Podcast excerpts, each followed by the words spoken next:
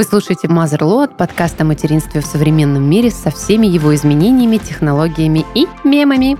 В студии Екатерина Шипалова, мама. Юлия Островская, психолог, сексолог и гештальт-терапевт. И Мария Телесникова, гинеколог, репродуктолог. Мы собрались здесь для того, чтобы честно, иногда даже с юмором, обсудить самые волнующие темы современной материнской повестки. Этот подкаст мы делаем в студии Red Barn.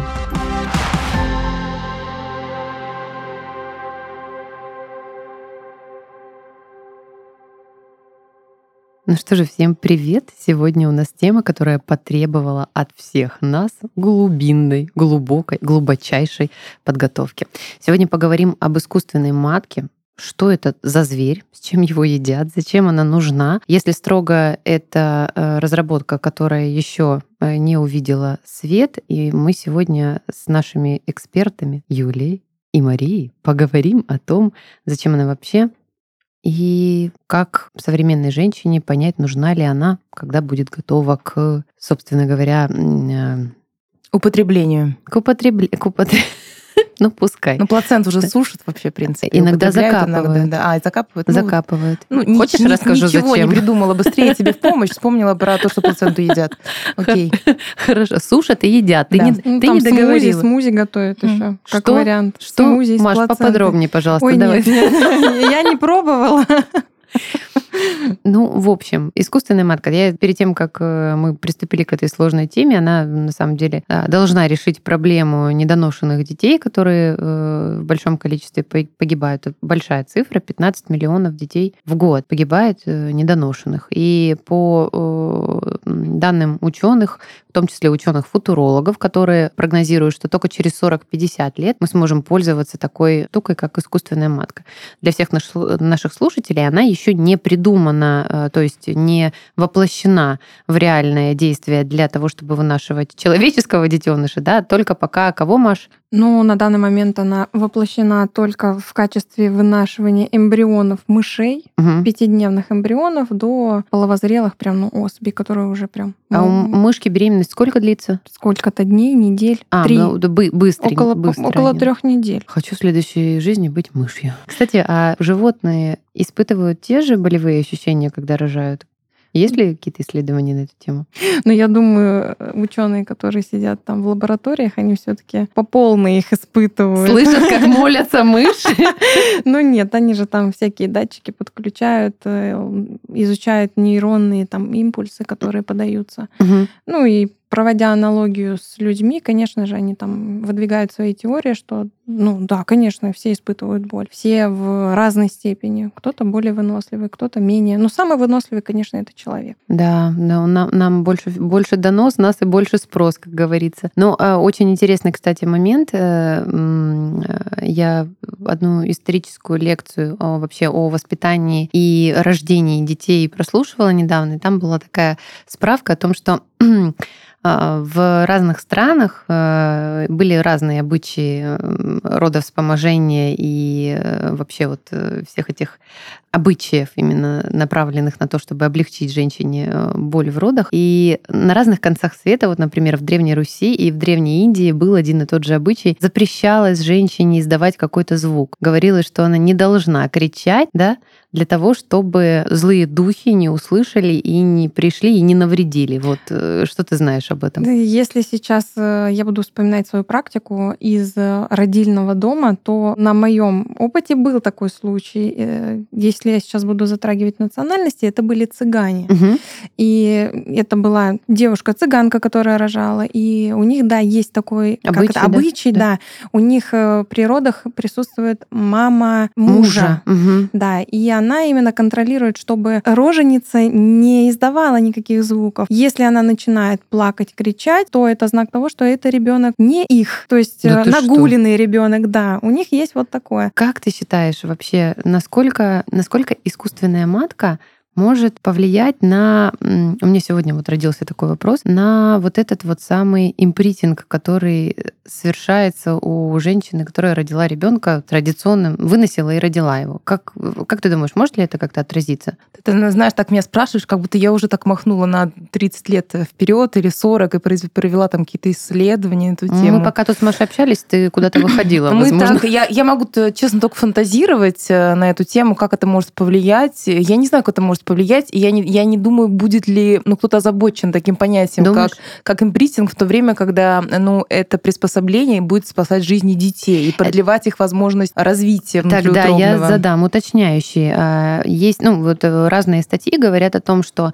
а, у прогресса у него всегда две стороны. И одна из них это, э, собственно, спасение э, жизни ребенка при острой необходимости. А есть еще другая такая вольная, где ученые говорят о том, что ну, женщины хотят планировать свою жизнь и как бы не зависеть вообще от родов. То есть, условно говоря, ну, если сильно утрировать, да, то это ты там плюнула в стакан, поставила его под специальную лампочку, пришла через неделю там вы, выношенный ребенок, хочешь забирай, если хочешь, может он там до двух лет посидеть, чтобы ты все неприятные моменты прожила и не испытывала. А вот, то есть э, там еще может быть момент такого гаджетирования, я бы назвала это гаджетирование вот этого приспособления для того, чтобы женщина могла избежать родов, если ей этого не хочется. Мое мнение, да, да. я скажу о том, что все равно мы затронули тему о том, какие чувства женщина начинает испытывать после родов. Мое мнение, что возможно, материнский инстинкт будет утерян. То есть женщина к этому будет обращаться не как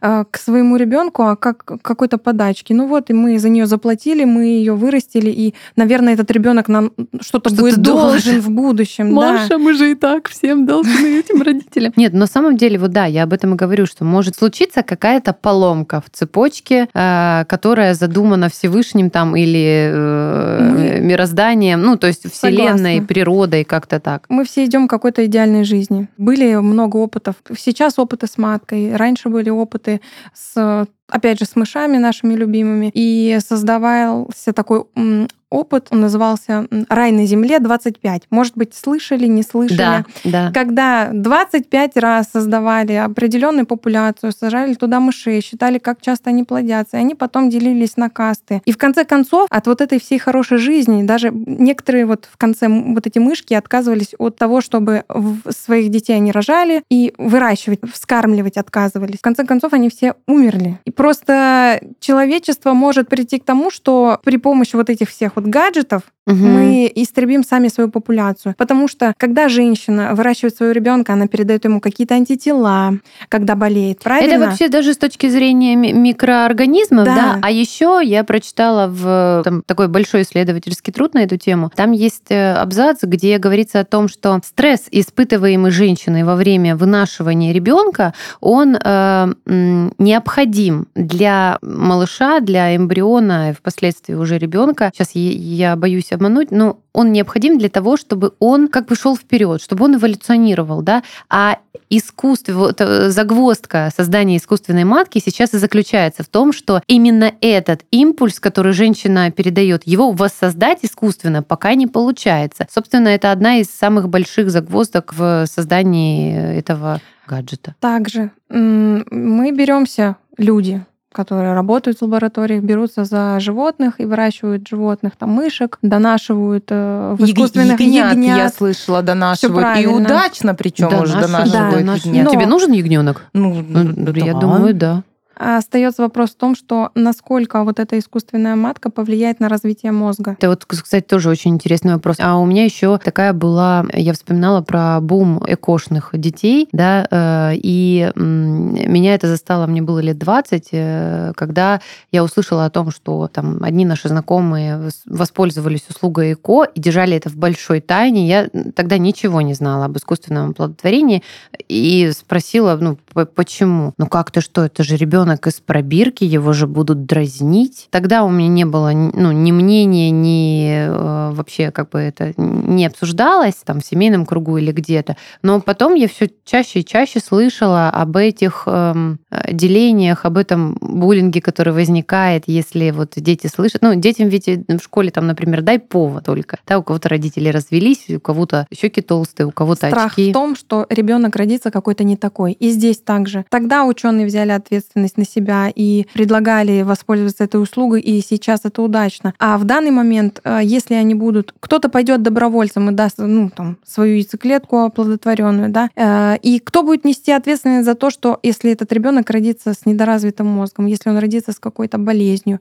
то есть это родители должны полностью положиться на науку. Потому что очень... у нас нельзя проводить эксперименты на людях. Все правильно. Из-за этого наука, если бы, конечно, можно было, то а наука быть. бы развивалась быстрее. Дело в том, что нас есть на это моральный запрет, поэтому, конечно, вот мы проводим эксперименты на животных, то есть невозможно это реализовать, это как проект. И вообще, на самом деле, когда я думаю про искусственную матку и про то, что мы сейчас очень гипертрофируем, да, что ребенок будет там вызревать с самого начала, то это звучит, ну, так фантасмагорично, на мой взгляд. Да, и так сразу и ты представляешь, да, что невозможно. в космическом корабле в каком-то Да, находишься. я уже, знаешь, представляю, да, какой-то космический корабль, где есть такие очень богатые какие-то люди, есть какая-то определенная каста. Вот а они, есть бедные, которые они, рожают сами да, по есть, старинке. Да-да-да, есть бедные, которые рожают сами, каким-то вообще сексом занимаются, естественно, еще, еще рода, не дай бог, Ил. боже мой. А есть вот какая-то элита, которая заказывает себе идеальных детей из идеальной искусственной матки. Да, ты подходишь, ходит, и так тебе говорят... смотрят, вот еще столько. А еще можно вдруг побыстрее, можно ускоренный режим, а например, еще можно поменять созрел, настройки как в процессе, да? в процессе можно угу. поменять настройки, сказать, а, здравствуйте, это вот э, служба искусственной матки. Я передумала, мы с мужем хотим все-таки голубые глаза. Поменяйте там что-нибудь, долейте. На самом деле, я уверена, что такого не случится. Это правда останется сюжетом для фантастических фильмов про Ох, будущее. Юлек, нам же жить еще минимум 40 лет. Но всем. на настоящий момент у нас хотя бы есть э, инкубаторы. Да. Вот вернемся к ягнятам, угу. которых выращивают. Вот эта искусственная матка для ягненка это тот же, можно сказать, инкубатор, потому что ягнят с определенной недели выращивают, там 17 да. да. То и... есть они, в принципе, как э, ну, преждевременно рожденные дети, да, да в этом да, возрасте. Да. И у людей по аналогии берут э, деток 24 Не менее 500 грамм ага. с 28 по 37 неделю. И вынашивают в этих инкубаторах, в которых создается определенная температура, для того, чтобы у ребенка не было потери тепла, определенная влажность, обеспечивается питание, обеспечивается кислород. Ну и хорошо, что сейчас э, возможности дошли до этого. Конечно, есть дети, которые выращиваются и у них какая-то патология есть, это просто, ну, недоразвитие вообще. Нервной системы. Ну, генетическое, да, что-то, предрасположенность какая-то была генетическая, скорее всего. А есть абсолютно здоровые дети, которые э, вынашиваются в инкубаторе, у них нет никаких проблем ни с легкими, ни с нервной системой, ни с там, зрительными зрительным аппаратом. Так что хотя бы есть э, эти возможности для того, чтобы обеспечивать и спасать деток. Ты Маша, сказала, меня да. У меня есть очень тупой вопрос. Он меня причем всегда интересовал, но я сейчас наконец-то его задам. А вот дети в инкубаторах продолжают развиваться, ну, столько же времени, сколько им не хватило до родов, или нет? Например, ну, там не доносила мамочка два месяца, и они два месяца там проводят. Или это не так? Они же добирают вес.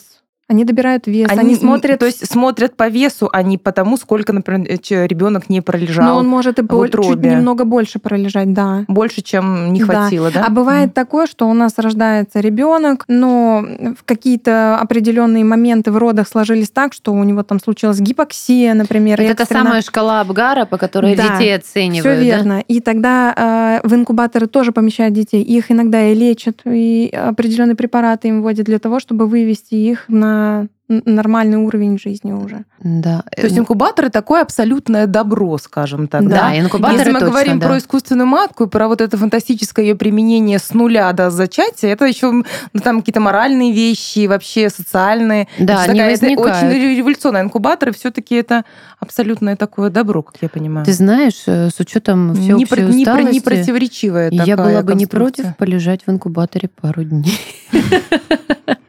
Наверное, как и любая женщина. Чтобы тебе поддерживали там жизнедеятельность, электролиты. Ну, я, ты, слушай, там и калием еду. и магнием э, напитывают тебя. Мне кажется, я бы просто девочкой оттуда вышла из инкубатора.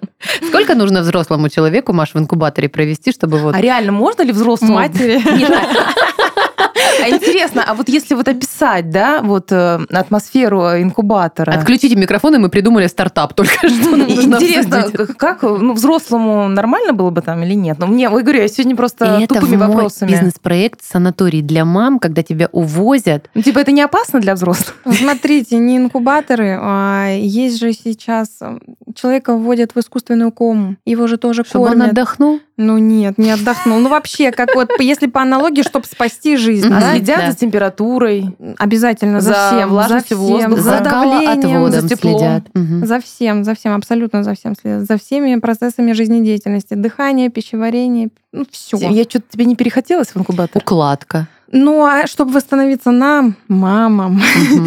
есть э, определенные камеры, которые там подают кислород, и можно в них вы за короткий Боже, срок времени. Где есть такие камеры? Еще есть процедура эндосферы. Угу. Эндосфера вот. классная штука. Вот кто пробовал, все хвалят. Честно, не пробовала.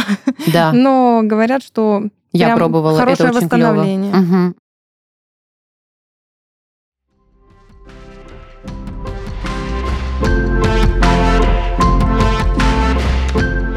Я не идеальная мать. Одна из самых частых мыслей молодых мам. Усталость, послеродовая депрессия, раздражение, отсутствие 25 часов в сутках. На самом деле это не делает тебя не идеальной. Ты такой же человек, как и все остальные. Тебе тоже нужен отдых и время на себя, и на то, чтобы позаботиться о себе, а не о том, чтобы сотая пеленка была отглажена и сложена в шкаф. Самый главный шаг — понять, что мама это не про то, чтобы все успевать. Счастливая мама. Вот что для малыша важнее всего. А заботу о том, чтобы выглядеть и чувствовать себя хорошо, возьмут на себя ребята из Nappy Club. Натуральная косметика этого бренда поможет тебе уделить себе внимание и заземлиться. Кремы, тканевые маски, скрабы, Выбирай свое средство и посвяти себе полчаса вместо того, чтобы бежать от ребенка к грязной тарелке. Мы все не идеальны, но в этом есть что-то прекрасное. Дорогая мама, самая главная твоя задача сейчас быть уверенной в том, что ты все делаешь правильно. Для этого у тебя есть Nappy Club. Это российский бренд, созданный мамами для мам. Теперь тебе не нужно искать подгузники, искать отзывы и надеяться, что повезет с первого раза. Nappy Club создали целую линейку товаров для тебя и ребенка. Их линейка косметики не содержит аллергенов, опасных отдушек и опасных компонентов, которые могут навредить тебе или твоему ребенку. Позволь себе расслабиться и оставь решение твоих проблем на Club от двух полосок до трех лет.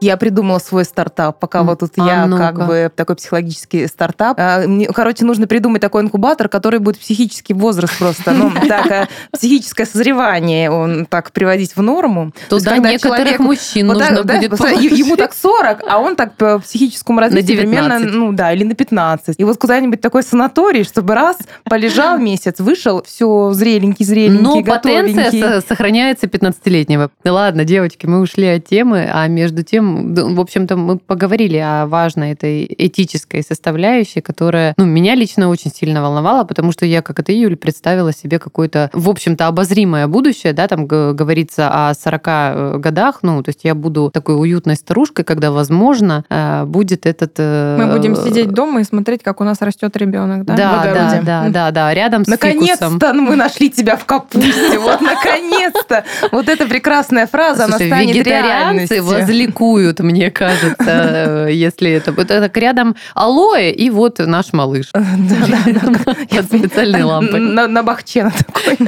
И э, слышишь, слышишь, как муж тебя зовет в кухне и говорит, Катя, ну там помидоры и ребенок уже, все готово, давай уже срезать будем как-то. Слушай, на самом деле, если там говорить серьезно, я не уверена, что в ближайшем времени мы придем именно к возреванию, опять-таки я говорю, там, с нуля. Скорее всего, ученые хотят вот этот порог жизнеспособности способности немножечко раздвинуть. То есть, например, чтобы спасать можно было не С 20... более раннего срока. Да, не 22-недельных да, малышей, угу. а чуть раньше. Но здесь мы упираемся в такую ну, этическую дилемму, моральную дилемму. Это проблема абортов. То есть, да, как женщина будет дальше принимать решение. То есть, например, если там 12-недельного малыша можно выходить в, в искусственной матке, то она делает аборт. Она... Это убийство. Она дает шанс ребенку. Вот в этом, в этом смысле женщины будут вот с этим сталкиваться, скорее всего. Женщины сейчас менее, да, сталкиваются. Да, но тогда они будут менее свободны, когда, например, ты знаешь, что 12-недельный плод можно выходить в какой-то там искусственной матке. А срок, я так понимаю, да, абортирования 12 недель. До 12. Так, до 12, 12 да. Но по медицинским показаниям можно и до 25 недель. Я понимаю, да. если, э, если это не медицинские показания. По-моему, если в Великобритании это считается уже мертворождением в 25 недель. Я э. говорю не про медицинские показания, а про выбор. Да. Про женский выбор. И какой будет, выбор. какой будет моральный женский выбор? Контрацепция. Если... Ну, Кать, ну извини, да, бывает по-разному. Да, знаю, а знаю. есть страны, которые ввели запрет на аборты на есть. любом сроке, с любым заболеванием. Есть такие, но это... Они этим добились только того, что женщины уезжают в другие страны делать аборт, или это подпольная, подпольная аборт. криминализированный да, аборт да, и верно. высокая смертность Если женщин. историю нашего Отечества ковырнуть, у нас были аборты запрещены до 53-го или до 55-го да, года. А, вот, по-моему, после смерти Сталина как раз их э, отменили. А, и вот история подпольного абортирования в Советской России — это чудовищный пласт для женщин, которые скончались от этой всей, э, от этого всего ужаса, потому что подпольные аборты делали не только медики, которые хотели заработать, и условия, опять же, мы с вами Повитухи. знаем. И да, женщины, которые там просто около медпункта стояли и все это брали. Ну, вообще, как бы эта э, тема широко затрагивается. Да, и, она, и она отдельная вообще, мне кажется, на самом и Отдельная деле. и большая, но э, как бы как у нас же тут motherload, поэтому у нас все связано, и э, тема аборта, да, она большая и больная, и очень сильно связана с тем, о чем мы сегодня говорим. Маша, у меня тоже будет э, вопрос, э, наверное, не очень, ну, скорее не очень понимающего человека. Давай технически, что, ну вот, если мы представляем себе, э, то есть инкубатор мы себе представляем хорошо, это такой, такое устройство, где ребенок получает необходимые все ему блага, а искусственная матка, как она вообще выглядит и как это э, все механически устраивается? Ну, естественно, сама слово матка это прям утрировано. Угу. В основном, если мы берем опыт на мышах, который проводился, это флакон, в котором есть определенная жидкая среда. Там помещен эмбрион пятидневный, он начинает расти, они постоянно встряхивают этот флакон. В этот флакон подается кислород, питание и э, просто контролируется то, как... Чтобы они не слиплись там. Правильно. Именно, именно это и говорится. Чтобы не произошло никакое слипание, нужно именно встряхивать этот флакон. Наверное, там есть специальная установка, которая встряхивает. Вот. А если мы говорим уже о ягнятах в искусственной матке, то это Там потяжелее подобие... встряхивать. Там, конечно, ничего трясти не надо, но там уже есть определенный мешок, в котором он прозрачный, видно, что в нем развивается ягненочек, и туда подается тоже в эту среду, естественно, есть пуповина, в которой подается определенные там питательные вещества, кислород, ну и в принципе развивается до естественного рождения. Ну, подобного естественному рождению. А какое оно будет? Они там и, ну, как, видимо, как будет что-то типа кесарево сечение мешка? Да.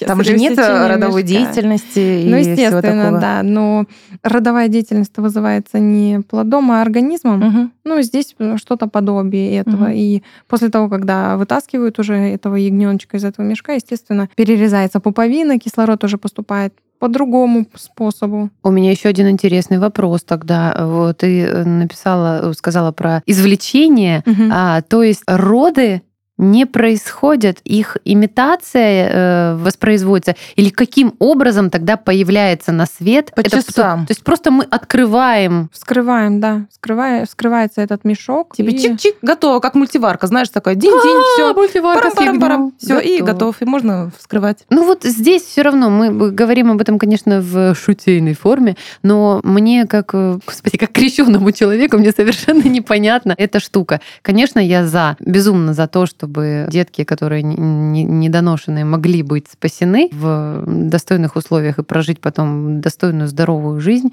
Вот. Но вот отсутствие, скажем так, э, э, даже невозможность, ну, роды невозможно скопировать, их невозможно воспроизвести. Во всяком случае, мой ненаучный мозг не способен представить себе процедуру, которая могла бы это повторить. Ну, кесарево сечение, вот ты можешь только хотела сказать, там же не, не там обязательно... же нет никакой активности. Не обязательно вызывать родовую Конечно, деятельность. там ага. без родовой деятельности, просто по сроку плановая кесарево да, даже по... высчитывается по сроку, назначается день, женщина приходит, у нее может вообще полностью отсутствовать родовая деятельность. Не подумала об этом, не, не, не подвергалась этой процедуре, но да, сейчас все, я, э, я вычеркнула этот вопрос из своего списка. Да, Галочку зелененькую поставила? Красненькую. красненькую. Нет, Всё. эррор. Эррор. Эррор. Это был ошибочный вопрос. Да, интересно, конечно, это все. Пусть нам Маша расскажет, э, как это вообще все зародилось. Интересная, да, такая э, лексическая конструкция. Кто, кто как, вообще как это, зародилась кто этот умный человек? Матка? Нет, кто этот умный человек, который придумал? Это же надо же было как бы ого-го дойти до, этой, до этой мысли. Ну как, и до инкубатора, знаешь ли. Ну вот да, что детей можно как-то под э, еще ну, вообще, подогревать. изначально, начнем Мне про понравилась аналогия с мультиваркой. Изначально про подогретых детей, что с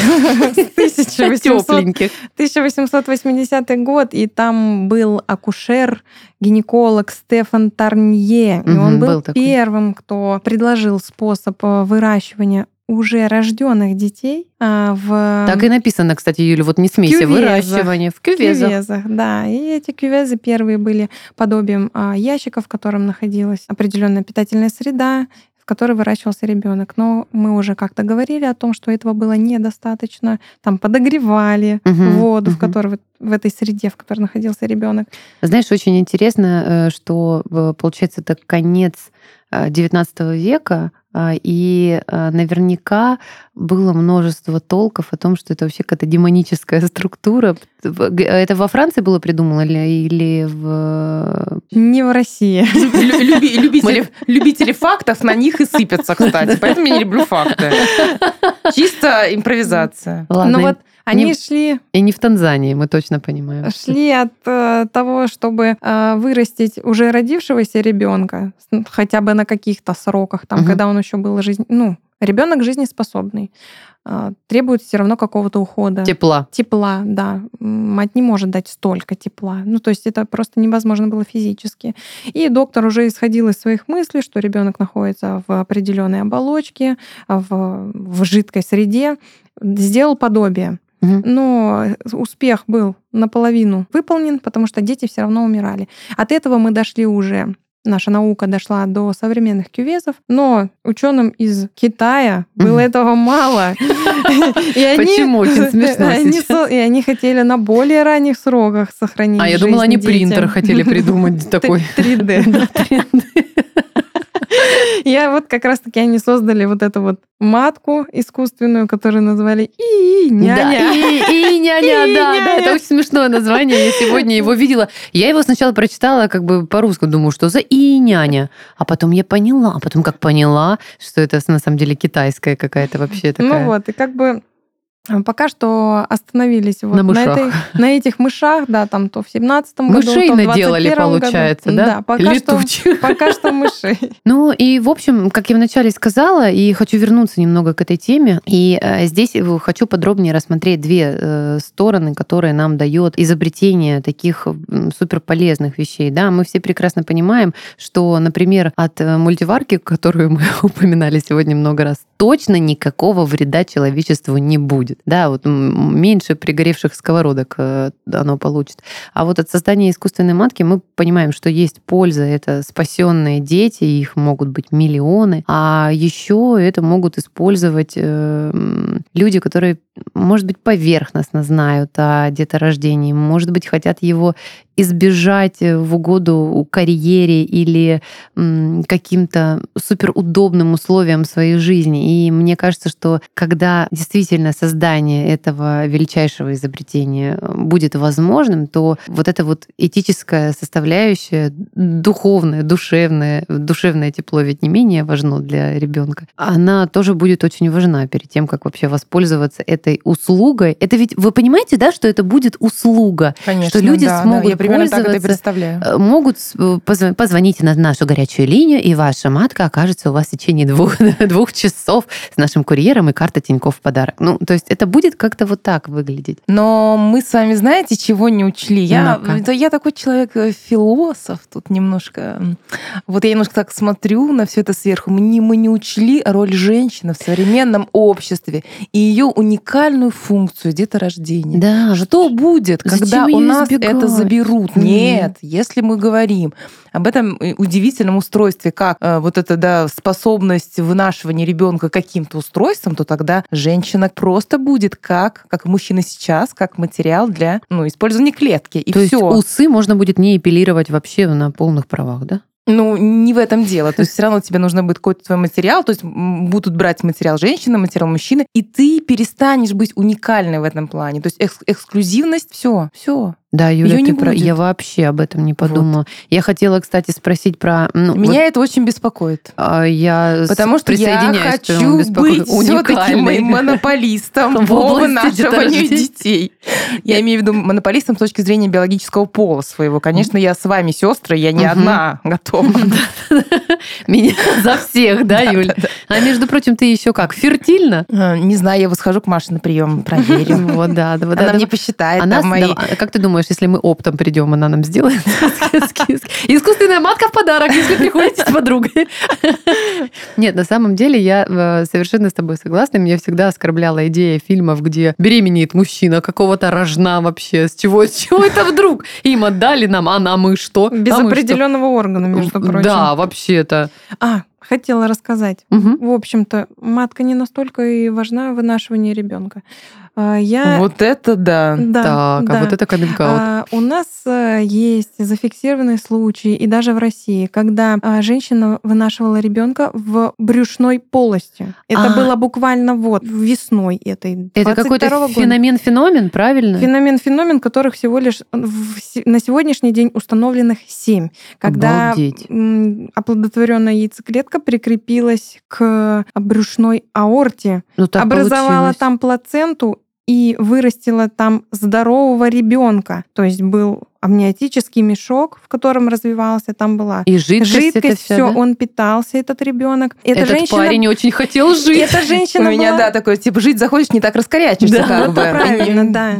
И эта женщина поначалу, насколько я вот читала, она не обращалась сначала за медицинской помощью, ну, какое-то время, она не знала даже о том, что она О беременна. Да. да. А потом, когда она поняла, что все-таки да, это со мной происходит, э, ей сделали УЗИ и поняли, что ребенок не там, где должен быть. И, конечно же, ее активно наблюдали. И очень э, срочно роды разрешили. Она не доходила до 40 недель, угу. но ребенок абсолютно здоров. Обалдеть. Там было около 36-37 недель. В принципе, уже на да. этом сроке ребенок уже практически полноценный. Очень интересная история. Слушай, а э, ты сказала, таких случаев совсем немного, да, было? Э, насколько я знаю, в России установлено всего лишь два. Остальные пять где-то в мире происходили. Китае. Ну, наверное, да. Кажется, этот малыш многого добьется, если у него такая родовая история.